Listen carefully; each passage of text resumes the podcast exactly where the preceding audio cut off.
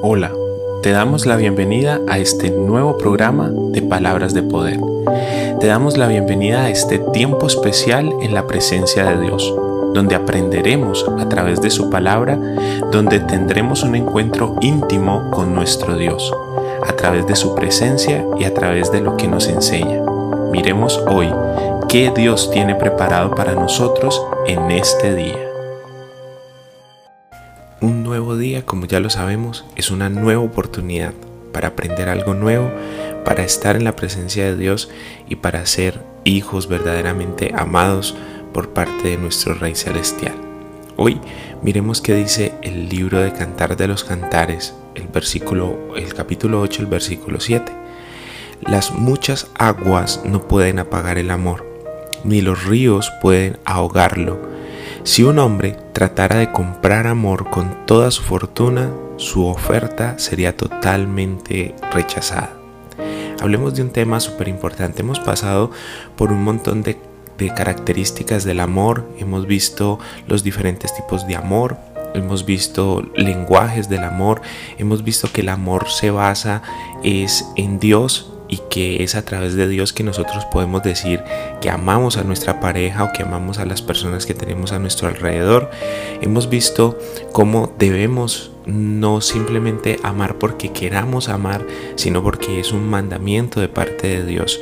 Entonces, miremos en este mm, ámbito y en este gran tema que es el amor, este amor que el mundo le ha llamado amor por interés. O sea, si tú tienes algo para ofrecerme, pues entonces yo te voy a brindar mi amor o yo voy a comprar tu amor dándote algo que necesitas. Y esto es lo que dice esta palabra. La palabra en Cantar de los Cantares está diciendo que nada puede acabar con el verdadero amor. Nada, ni las aguas podrán apagarlo, ni los ríos podrán ahogarlo. Y si un hombre tratara de comprar amor con toda su fortuna, dice la palabra, su oferta sería totalmente rechazada, porque el amor no se basa en, en comprar o en dar. Es una parte fundamental del amor el lenguaje de los regalos, pero no quiere decir de que sea lo primordial, que todo el tiempo para poder que me amen yo tenga que estar regalando cosas. Eso no, no sería sano. Y además dice la palabra que esa oferta sería totalmente rechazada. O sea, no podemos amar por interés. Eh, hemos visto en el transcurso de toda nuestra, de toda nuestra vida, digámoslo así, que hay personas que se van para otro país interesadamente se casan con una persona de este país para ganar un beneficio que es la ciudadanía, para ganar un beneficio que es los papeles legales, pero lo hacen por interés. O sea, no lo hacen porque verdaderamente aman a la persona, sino porque necesitan algo de esa persona. Miren lo que dice la palabra de Dios en 1 de Timoteo, el capítulo 6, el versículo 10. Dice, mm, la raíz de todos los males es el amor al dinero, por el cual, codiciándolo algunos, se extraviaron de la fe y se, y se torturaron con muchos dolores. Todo esto se basa en esto, en conseguir, en lo material, en el dinero, y el amor no tiene nada que ver con esto. Porque cuando nosotros hacemos esa promesa de amor a nuestra esposa, cuando nosotros hacemos esa promesa de amarnos hasta el hasta el final de nuestra vida, le decimos que en la riqueza y en la pobreza, en la enfermedad, en la salud, en todo momento vamos a estar fieles a esa decisión de amor. Porque amor es mucho más que un sentimiento. Amor no es solamente cuando sientas eh, maripositas en el estómago. No, amor es cuando estés pasando por las situaciones difíciles y no estés sintiendo maripositas, sino que quieras salir corriendo y respetes esa decisión de amar a esa persona que dijiste que ibas a amar. Amor es amar a esa persona que es difícil de amar por sus comportamientos, por su mala manera de vivir, por su mala manera de actuar, por su mala manera de hablar, pero seguir amándolo igual porque Cristo lo ama y por él también murió Cristo. El amor va mucho más allá. Miren lo que dice el libro de Primera de Corintios, el capítulo 13, desde los versículos 4 hasta el versículo 8. Voy a leer la, la traducción al lenguaje actual, que es muy clara de entender. Dice, el que ama tiene paciencia en todo y siempre es amable. El que ama no es envidioso, no se cree más que nadie, no es orgulloso, no es grosero ni egoísta no se enoja por cualquier cosa, no se pasa la vida recordando lo malo de los otros o que los otros hayan hecho, no aplaude a los malvados, sino a los que hablan con la verdad. El que ama es capaz de aguantarlo todo, de creerlo todo, de esperarlo todo, de soportarlo todo. Este amor solo vive para siempre, este amor verdadero, llega el día en que ya nadie hablará de parte de Dios, ni se hablen en idiomas extraños, ni sea necesario conocer los planes secretos de Dios, pero el amor siempre permanecerá. Esta palabra nos da a entender de que no es necesario el interés, no es necesario eh, pretender amar sin verdaderamente amar de corazón, la palabra de Dios nos enseña algo muy importante y es que si nosotros sabemos hacer el bien y no lo hacemos, ya estamos pecando. Entonces si nosotros conocemos el verdadero amor a través de todos estos programas que hemos venido hablando del amor, hemos venido eh, desmenuzando este tema para que todos nosotros podamos entenderlo claramente, no has caído en la cuenta de que debes de comprometer tu vida en amor a Dios y que debes de amar a tu prójimo como a ti mismo porque es un mandamiento de parte de Dios, entonces necesitas volver a empezar desde el, programa 1 del amor y volver a escucharlos muy lentamente y que Dios verdaderamente te traiga esa revelación del amor. Las muchas aguas no pueden apagar el amor, dice, ni los ríos pueden ahogarlo. Y si un hombre tratara de comprar el amor con toda su fortuna, su oferta sería totalmente rechazada, porque ya lo vimos, que el amor al dinero es la raíz de todos los males y muchos se alejarán de la fe, muchos dejarán de creer en Dios, muchos se ocuparán en sus cosas, en sus triquiñuelas, en sus, en sus matrimonios falsos, en sus cosas raras, solamente por el amor al dinero, solamente por el amor al estatus, solamente por, por demostrar que llegaron, que, que llegaron a una parte, que se hicieron ciudadanos de ese lugar y esto no es necesario.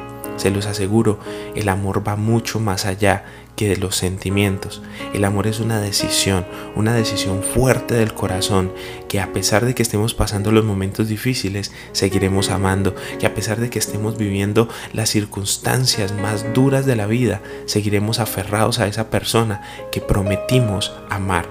Amar es un don de parte de Dios. No podemos amar si Dios no nos ha dado la posibilidad y la capacidad de amar verdaderamente. Podemos decir muy fácilmente en una relación como pasa hoy en día con los jóvenes que llevan, no sé, dos meses, tres meses como mucho de novios y ya se están diciendo que se aman, que se dan la vida por el uno por el otro. Y yo pienso que el amor va un poco más, o sea, no ser, el amor no es precipitado, el amor es algo que, que por conciencia toma una decisión de amar a esa persona y de respetarla por el resto de la vida. Eso se dicen en tres meses, pero a los seis, ocho meses terminan y, y ese amor, ¿dónde quedó? No que el amor nunca se acaba, no que el amor no deja de ser, pues entonces eso verdaderamente no era amor. Entonces entendamos que nada puede apagar el amor, ni las muchas aguas pueden apagarlo, ni los ríos pueden ahogarlo. Entonces las circunstancias no pueden decir si amas o no amas, o el estado de ánimo no puede decir si amas o no amas, o las maripositas en el estómago no te deben de decir si es verdad, si amas o no amas, porque muchas veces tienes que amar con la razón, no con los sentimientos. Muchas veces no es fácil amar a esa persona, pero tienes que amarla porque Dios te mandó amarla. Esa persona que es difícil de amar, incluso tu propia pareja. Hay en ocasiones, en circunstancias del matrimonio, circunstancias de la vida, que tú dices que difícil es esta circunstancia para poder decir te amo porque estamos viviendo una circunstancia dura, porque estamos pasando por un momento duro pero es tiempo de amar de verdad, de amar como Dios quiere que amemos, con la razón, con la conciencia de que tomamos una decisión de amar a esta persona y la vamos a amar por encima de cualquier cosa. Leamos Corintios, Primera de Corintios capítulo 13 del versículo 4 para terminar este programa. Dice, el que ama tiene paciencia en todo y siempre es amable.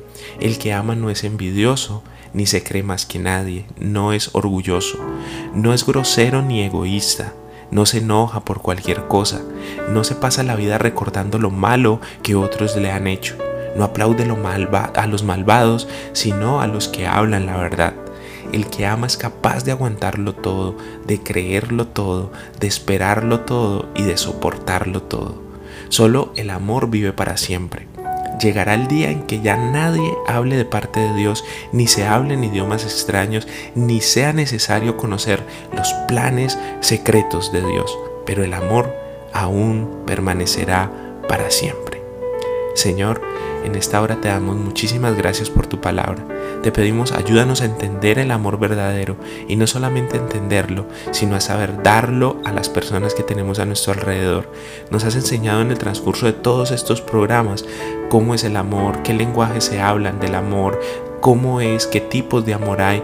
Enséñanos a través de todos estos programas, a través de toda esta, de toda esta capacitación que hemos recibido acerca del amor, a recibir el amor correctamente y a darlo correctamente por las motivaciones correctas y por la forma en que tú dices que debemos de hacerlo, no por interés, porque no es de forma interesada, Señor.